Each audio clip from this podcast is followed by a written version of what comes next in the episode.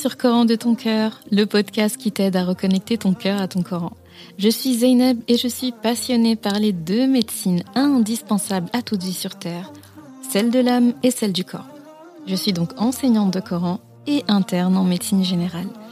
Voilà plus de dix ans maintenant que j'enseigne aux femmes à lire, à apprendre, à comprendre et surtout à vivre leur Coran au quotidien en reconnectant leur cœur au Coran. Car oui, j'ai la ferme conviction qu'un cœur connecté au Coran est capable de redistribuer à tous les organes du corps l'amour pour Allah, l'envie de lui plaire et d'agir dans le bien. C'est pourquoi à travers ce podcast, je compte redonner chaque semaine un nouveau souffle à divers pans de ta vie au regard de ton Coran. Prends ce temps pour toi et belle écoute.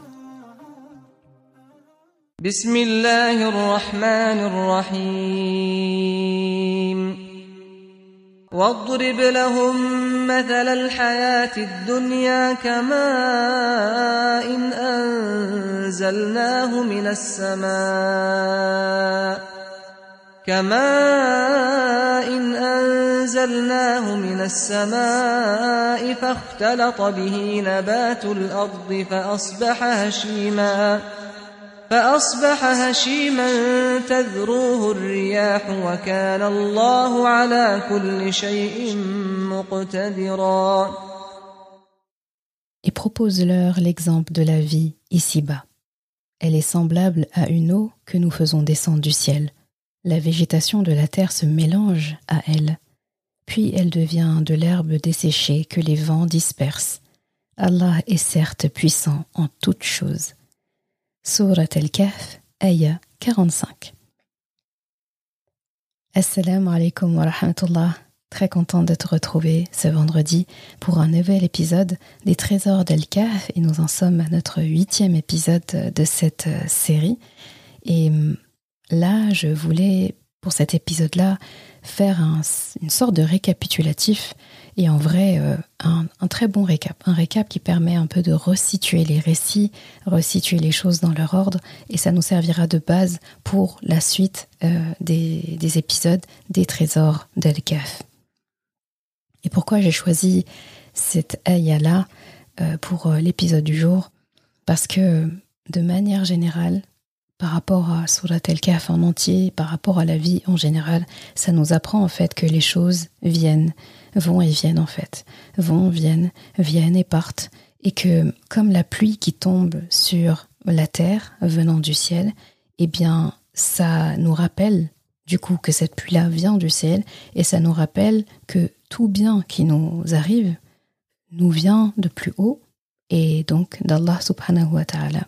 Et à la fin on redeviendra poussière et on retournera à la terre. Donc nous venons d'Allah, nous retournons vers Allah et entre deux, bien il faut savoir euh, et avoir l'intelligence de connaître exactement le parcours à suivre. Tu n'es pas sans savoir, là on va parler justement des, bienfaits de Surat al-Kaf, que Surat al-Kaf a été recommandé par notre prophète sallallahu alayhi wa sallam pour plusieurs raisons. Recommandé de lire chaque vendredi. Parmi les raisons qu'il a évoquées, là on l'apprend dans un hadith qui est euh, rapporté par Abu Sa'id al-Khudri, anhu, il dit que Rasulullah sallallahu alayhi wa sallam a dit que celui qui lit Surat al-Kahf le jour du vendredi, il est éclairé par une lumière entre les deux vendredis. Donc d'un vendredi à un autre, eh bien il est éclairé. Et c'est rapporté par Al-Bayhaqi et authentifié par Cher Al-Bani dans son Sahih Al-Jamia. Et Rasulullah nous informe aussi d'un autre bienfait de Surat al-Kaf et on l'apprend dans ce hadith où il dit Celui qui retient par cœur les dix premiers versets de Surat al-Kaf, la caverne, sera préservé de l'antéchrist, Ad-Dajjal. Et dans une autre version, il dit les dix derniers versets de la même sourate. C'est un hadith rapporté par Muslim. Donc là déjà, le fait d'être protégé le vendredi, d'avoir une lumière d'un vendredi à un autre, ça, on, a, on l'entend très souvent et, en général, c'est connu. Pour être Dajjal, même si on en a déjà entendu parler, pour beaucoup, c'est une notion qui reste floue.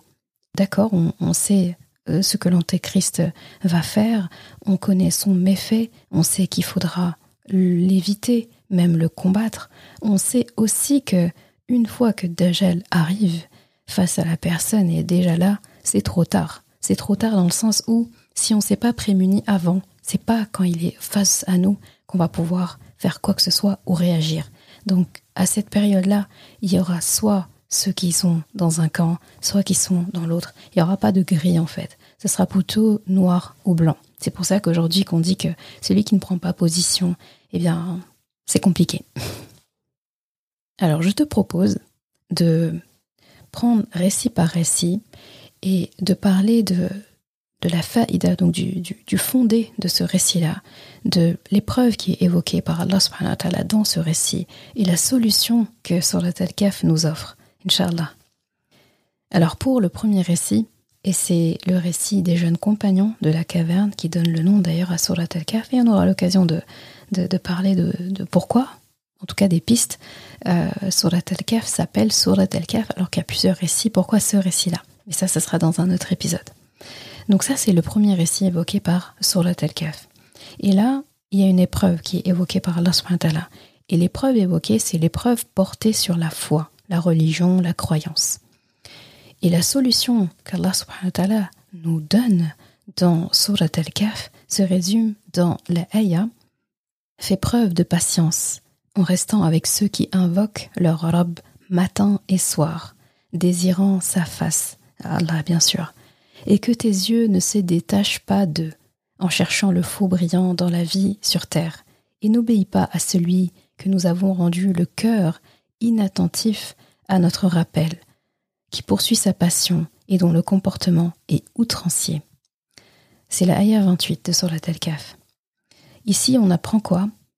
Dans cette euh, Ayah-là, on apprend que la solution, en tout cas, qui est donnée, c'est que si tu es éprouvé dans ta vie à cause de ta religion, euh, de ta foi, eh bien la solution c'est de faire preuve de sobre, donc la patience constante, l'endurance, et de t'offrir finalement à toi-même la compagnie des gens pieux et droits. Pense à Ashab al-Kaf, les gens de la caverne, ce qui a constitué leur force, c'était leur patience et le fait qu'ils étaient ensemble et qu'ils étaient chacun un modèle, chacun un soutien, chacun un guide pour l'autre. C'est ce qui les a aidés. Et finalement, quels compagnons? Ils ont été, ils sont enfuis. Ensemble, déjà, ils ont déclaré leur foi. Ensemble, devant tout le monde, ils ont été menacés de mort. Ensemble, ils se sont enfuis. Ensemble dans la caverne, ils ont dormi ensemble et ils se sont réveillés ensemble. Ils ont discuté de qu'est-ce qu'ils allaient faire. Ils ont faim, il faut envoyer quelqu'un dans la ville, etc. Donc, on voit très bien qu'en fait, que s'ils n'étaient pas avec les bonnes personnes, ils auraient même pas pu atteindre toutes ces étapes-là, en fait. Donc, euh, c'est leur cohésion et c'est la suhba saliha, donc le bon compagnonnage, la compagnie pieuse, les compagnons droits, dans le droit chemin. C'est ça, en fait, qui a été l'élément, en fait, qui a tout changé dans, leur, euh, dans la donne. Donc, la patience et la compagnie des pieux. Ça, c'est une grande solution, une grande leçon qui est évoquée par Allah subhanahu ici. Ensuite, nous avons le deuxième récit, donc le récit connu sous l'homme aux deux jardins et son compagnon, parce que du coup, il parle pas tout seul. Il a un, compagnon avec qui il parle, Et là, l'épreuve qui est évoquée par Allah subhanahu wa ta'ala, c'est l'épreuve du capitalisme, la richesse, le matérialisme. Et la solution qui est évoquée, c'est résumé dans la Ayah 46, où Allah subhanahu dit dans le sens Les biens et les enfants sont l'ornement de la vie de ce monde. Cependant, les bonnes œuvres qui persistent ont auprès de ton robe une meilleure récompense et suscitent une belle espérance. Donc, Surat Al-Kahf, Ayah 46. Et ici, la solution qui nous est proposée dans cette Ayah, c'est tout simplement de savoir mesurer les réalités de ce bas monde. Il faut avoir en tête les réalités de ce bas monde, les vraies réalités. Et ce ne sont pas les richesses, vu que le monde est éphémère. Et en fait, il faut pouvoir se dire que ce monde-là, ces richesses et tout ce que contient la Terre, et ce monde de manière générale, eh bien, il est temporaire. Alors que la vie dans l'au-delà, elle est éternelle. Et Allah subhanahu wa ta'ala avec. Et donc, le fait de se dire que la descendance qu'on va avoir, la subsistance qu'on va avoir. Tout ça, sont des choses qui vont partir en fait. Ça vient et ça part. Effectivement, notre descendance, elle vient et elle part parce que ça se renouvelle de génération en génération déjà. On peut aimer profondément euh, un membre d'une génération, bah ce, ce membre-là, un jour, il va s'en aller. Un jour, il va rejoindre son Seigneur et c'est un autre qui va le, le remplacer et ainsi de suite. Donc, effectivement, les choses sont éphémères dans ce monde. Et donc, les recettes, et d'ailleurs, on le voit avec l'histoire de, de, cet homme aux deux jardins, on voit la fin de l'histoire, eh bien, tout a été détruit, tout est devenu comme de la poussière, alors que euh, la veille encore, il était en train de circuler dans son jardin, dans ses jardins, et de dire euh, qu'il croyait pas que, je ne crois pas que tout ça un jour va tarir, et même si ça tarit, ben, je vais retrouver mieux auprès de mon rab. Il avait, lui, pour lui, il avait, euh, pour le coup, il avait vraiment une, grande confiance, une grande confiance en lui, pas en Allah subhanahu wa. Et son compagnon qui l'exhortait et qui le rappelait l'ordre en lui disant, mais, enfin, tu as oublié les bienfaits de ton rab, tu, tu, c'est comme ça que tu, que tu comptes vivre ta vie, etc. D'ailleurs, là, je ne vais pas évoquer pour chaque récit euh, le fond, qu'est-ce qui s'est passé, etc. Parce que pour chacun, je l'ai déjà évoqué dans, des épisodes, aussi bien Les gens de la caverne que L'homme ou deux jardins et les deux autres récits euh, qui, seront, euh, qui seront évoqués. Donc, du coup, si tu veux faire un update ou, ou relire ou, ou, en tout cas te renseigner, si tu ne les as pas encore écoutés, eh bien, tu peux le faire, Inch'Allah. Ensuite, on a le troisième récit euh, Moussa et Al-Khidr. Et avant le troisième récit, il y a un petit passage où Allah parle de euh, Shaitan et l'épisode de la prosternation où il demande aux anges et à Iblis de se prosterner, Iblis et Shaitan, c'est la même personne, de se prosterner devant Adam salam. Et Iblis, nous savons que il a refusé, d'accord? Il n'a pas voulu. Donc, euh, c'est aussi, il y a une grande euh, leçon dans le fait que Allah mentionne ce récit-là au milieu finalement de la sourate, vu qu'on a quatre récits. Donc il y a un récit, un deuxième récit, puis euh, le, passage de la prosternation des anges devant Adam salam et du refus de Shaitan. Puis après, on a le récit 3 et récit 4. Et chaque fois entre les récits, il y a, il y a, il y a des exhortations d'Allah entre chaque récit, il y a quelque chose qui vient résumer finalement le récit qui vient de terminer et introduire le suivant. Et c'est magnifique comment c'est articulé. J'espère vraiment qu'Allah nous prêtera longue vie pour pouvoir euh, décortiquer ça au fil des, épisodes euh, des trésors d'Al-Kaf. Donc le troisième récit, Moussa et Al-Khid. Et là, l'épreuve portée, c'est sur le savoir, la connaissance. Et la solution qui est proposée ici, dans Surat Al-Kaf, on la trouve notamment dans la ayah 69, où Allah dit dans le sens Moussa lui dit Si Allah veut, tu me trouveras patient, et je ne désobéirai à aucun de tes ordres. Donc, ayah 69. Et en fait, là pour le contexte, Moussa salam, euh, il était prophète, et il pensait en fait à cette, euh, cette époque de son temps en tout cas, être la personne la plus savante sur terre. Et pour cause, c'était un prophète, il avait une grande science et il pensait l'être. Et lorsqu'Allah lui a révélé qu'il y a une personne qui connaît plus que lui, eh bien, Moussa salam a, voyagé en fait pour trouver cet homme. Et lorsqu'il se trouve en sa compagnie, on voit au fur et à mesure, donc déjà dans l'histoire, dans le récit de Moussa salam, là aussi il y a trois récits à l'intérieur. Trois petits récits parce qu'il s'arrête, il y a trois euh, événements qui se passent où Moussa salam à chaque fois, euh, alors qu'il avait entre guillemets promis de ne pas poser de questions et d'être patient, eh bien, il n'a pas pu justement patienter. Il n'a pas pu patienter euh, devant des choses qui se passaient dont il ne comprenait pas les finalités, dont il ne comprenait pas en fait l'issue euh, et les raisons en fait pour lesquelles ça a été réalisé. Donc, du coup, il, n'a pas vu la sagesse de ces choses-là, de ces événements-là. Et c'est en cela, en fait, qu'il a appris que la, science et la connaissance qu'il a donnée en plus euh, par rapport à lui, à cet homme-là, et bah dedans, cette science-là, elle est tellement vaste et elle demande beaucoup de sagesse, puisque Moussa salam, en premier lieu, n'a pas su voir la sagesse derrière chacun de ces trois euh, événements. Et donc, ce qu'on comprend ici, c'est que la solution pour euh, faire face à cette euh, fitna quelque part du savoir, parce que le savoir peut être une épreuve, le savoir et la connaissance peuvent être une épreuve, eh bien c'est de rester humble, de demeurer toujours humble et de ne pas laisser notre connaissance, notre savoir nous, monter à la tête, nous désillusionner euh, alors qu'il n'en est rien. Et enfin, il y a le quatrième récit, et ça c'est le récit de Dhul Qarnayn dont, on avait parlé dans l'épisode euh, euh, l'épisode 7 des trésors d'Elkaf et on a vu à quel point le pouvoir pouvait être beau lorsqu'il était entre les mains des bonnes personnes et que ces gens-là avaient très bien compris comment exercer le pouvoir, l'autorité et la notoriété. Et l'épreuve qui est évoquée, c'est une épreuve qui est portée sur le pouvoir et l'autorité justement.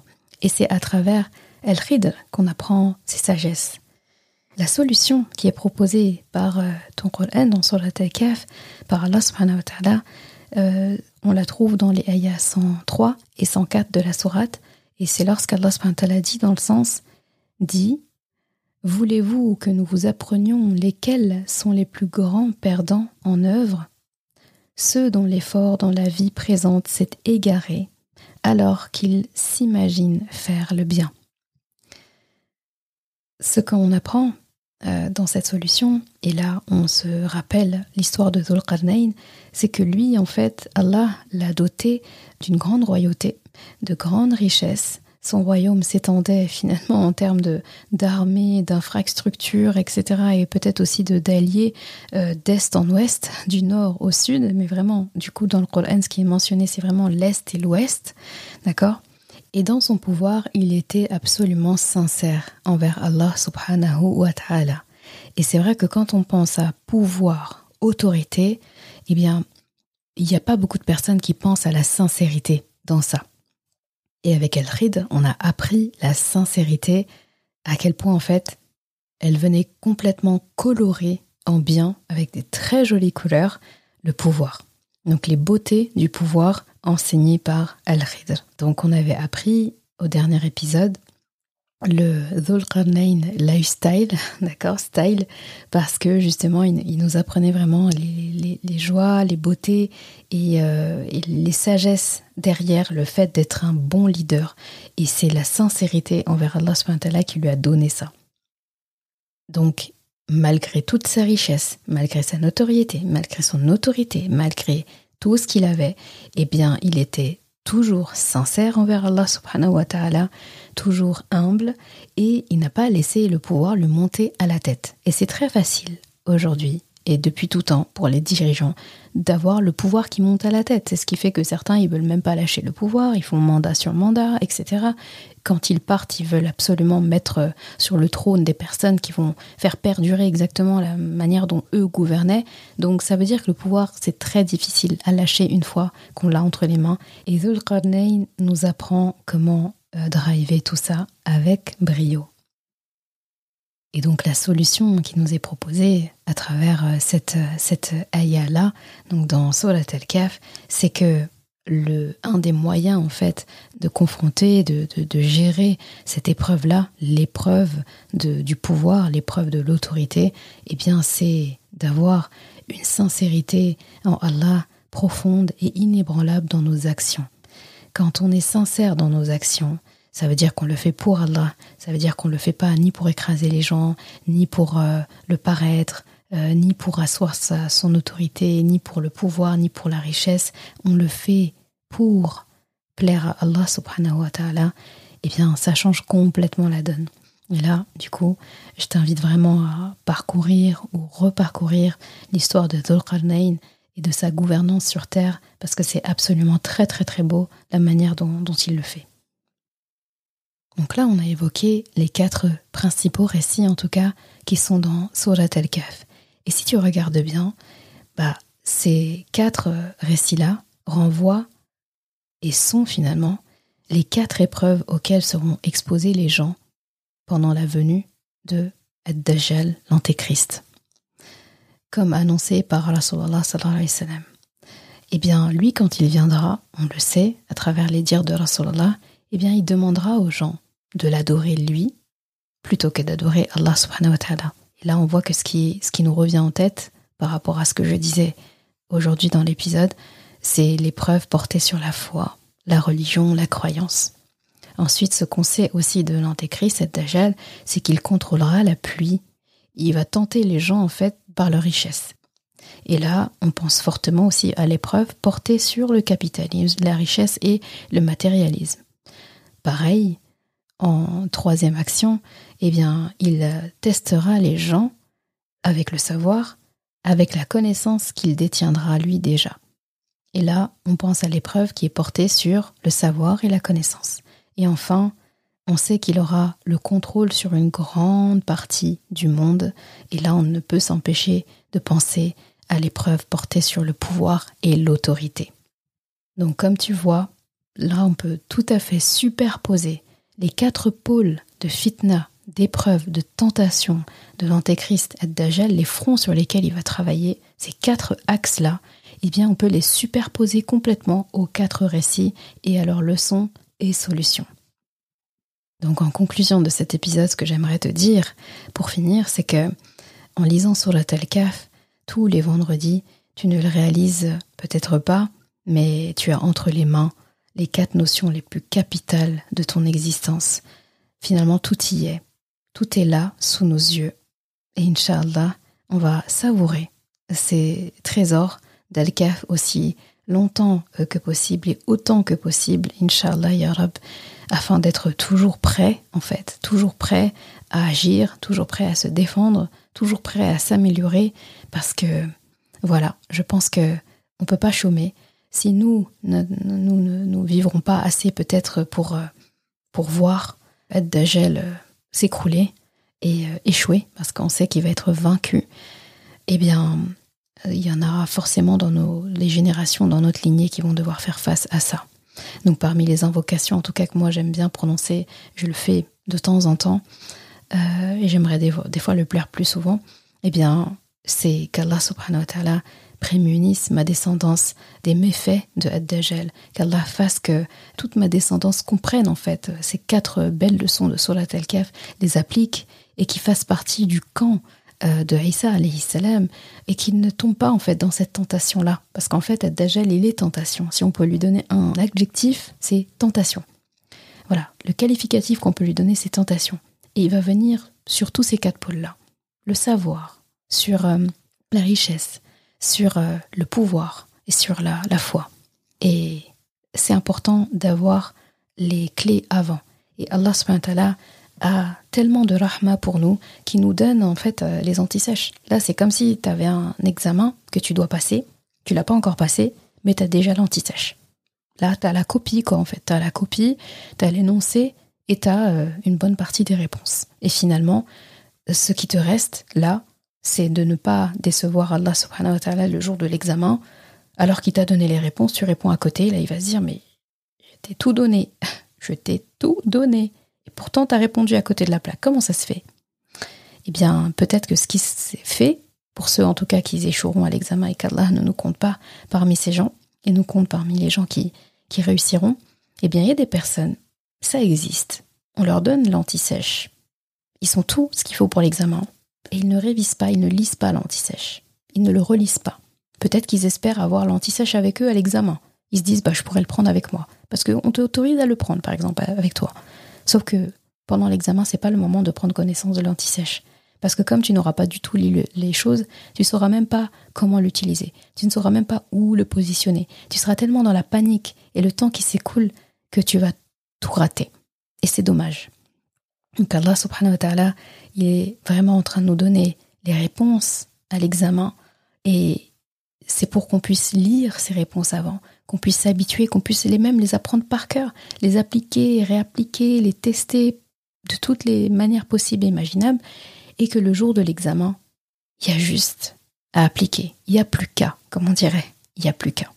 Donc Allah subhanahu wa ta'ala nous compte parmi ceux qui, qui pourront se dire, quand Dajjal arrivera, nous, nos générations, il n'y a plus qu'à. Il n'y a plus qu'à appliquer ce qu'Allah subhanahu wa ta'ala a bien voulu nous confier, nous chuchoter à travers Surat al-Kahf. Ya Allah, compte-nous parmi les gens éveillés et conscients, vigilants et reconnaissants, humbles et sages, généreux et sincères, patients et bien entourés, entourés des pieux. Amin ya. Merci d'avoir écouté cet épisode. Et comme toujours, si ce podcast t'a apporté du bien, alors une chose à faire, t'abonner pour ne rien rater. Et si il te semble pouvoir être utile à d'autres personnes, sens-toi libre de le partager et même de laisser un commentaire et la note de ton choix sur ta plateforme d'écoute préférée.